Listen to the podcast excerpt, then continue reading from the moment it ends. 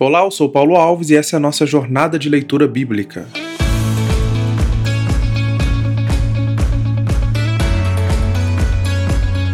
E agora iniciando mais um livro, dessa vez vamos fazer algumas reflexões no livro de Tiago, a carta de Tiago. Diariamente nós somos expostos a diversos tipos de interações que extraem de nós, das mais comuns até as inusitadas reações.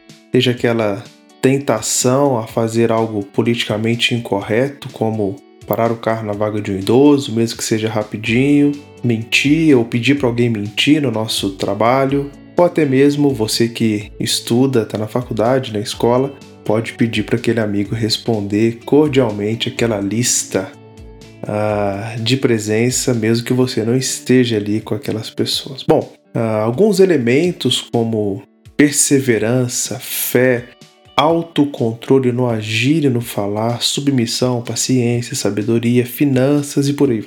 Tudo isso precisa sair do campo teórico e ser colocado em prática. Isso faz parte da vida cristã. Isso faz parte da identidade do cristão. O cristianismo envolve toda a nossa vida, ou seja, desde o que nós pensamos, as intenções do nosso coração até aquilo que a gente faz. E dessa vez, aqui nessa série de Tiago, nós vamos explorar ao máximo os elementos essenciais que compõem uma vida integral, ou seja, como ah, os conceitos e os princípios do Evangelho são colocados na prática, como nós aplicamos no nosso dia a dia, fazendo ah, aqui um pouco daquilo que nós já vimos, né? Ou seja, nós começamos com o Evangelho de João, onde nós vimos ali toda a vida de Jesus, tudo que ele passou, tudo que ele ah, ele fez por mim e por você ao se entregar voluntariamente naquela cruz para nos livrar dos nossos pecados, mostrando então a nossa falência espiritual, a nossa necessidade de redenção. Aquele que sofreu por nós nos deu uma nova vida. Passamos também ali pelo livro de Provérbios e entendemos, ou, ou seja, buscamos entender alguns princípios importantes da sabedoria que vem do alto, lembrando que o princípio da sabedoria é o temor do Senhor. Ou seja,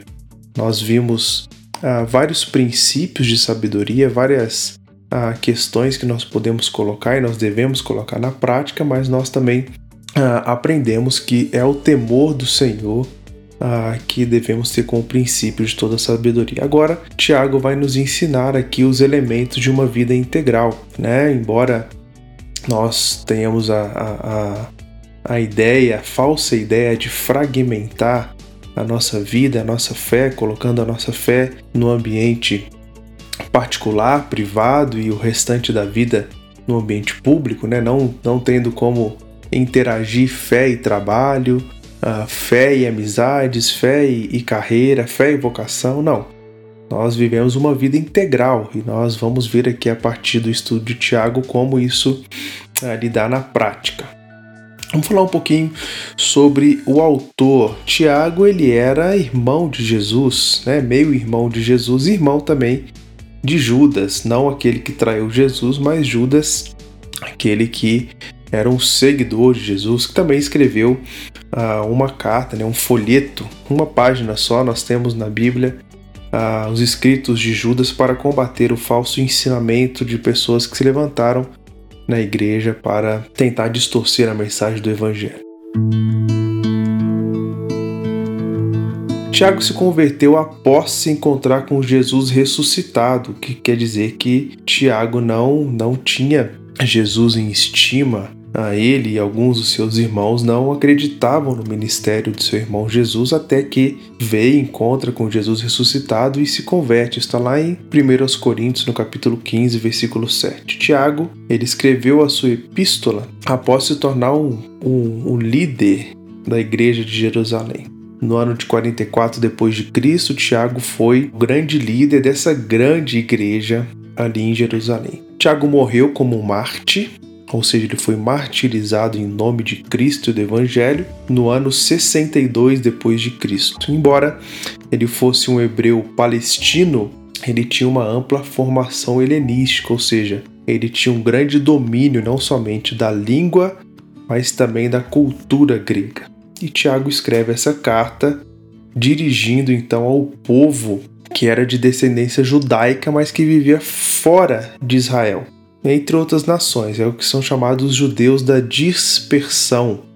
Nós vemos um pouco sobre isso lá em João, no Evangelho de João, no capítulo 7.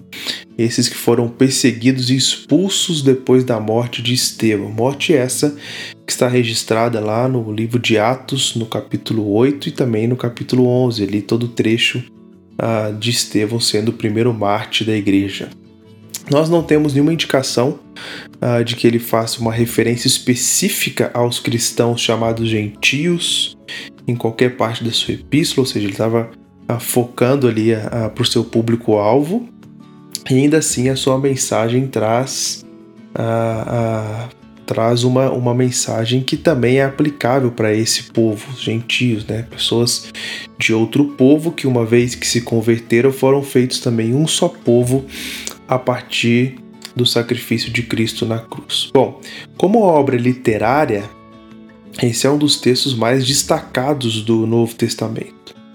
Pela correção gramatical, pela amplitude e riqueza das metáforas da, da língua grega e os exemplos, as analogias, os diálogos e toda a retórica que Tiago usa ali ah, para escrever essa carta. O propósito da carta não é a dedicar essa carta a doutrinar sobre questões teológicas, mas de fato exortar os crentes para que sejam praticantes da palavra e não somente ouvintes, é o que ele fala lá no primeiro capítulo, no versículo 22. O grande tema da carta é sabedoria, enquanto dom que procede de Deus, nós vimos um pouco disso lá em Provérbios, ah, mas que ocupa um lugar proeminente no pensamento de Tiago, ele vai falar muito sobre isso.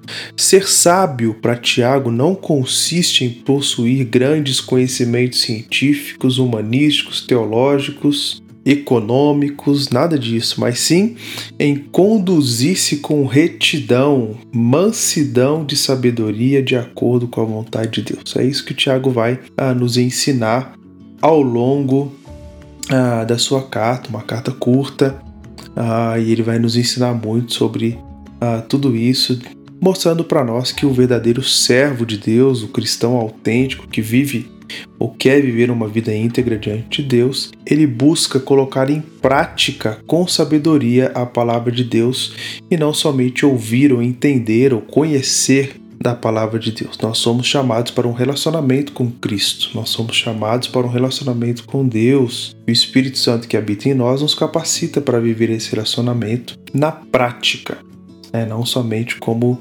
teóricos, mas alguém que vive, experimenta de tudo que Deus tem para nos oferecer. Então, quero te convidar para essa nova jornada ah, no livro de Tiago, na carta, na verdade, de Tiago, e juntos vamos descobrir o que nós temos de aprender aí também a desfrutar do conhecimento e da prática da palavra de Deus em nossas vidas. Que Ele nos abençoe nessa jornada. Vamos nessa.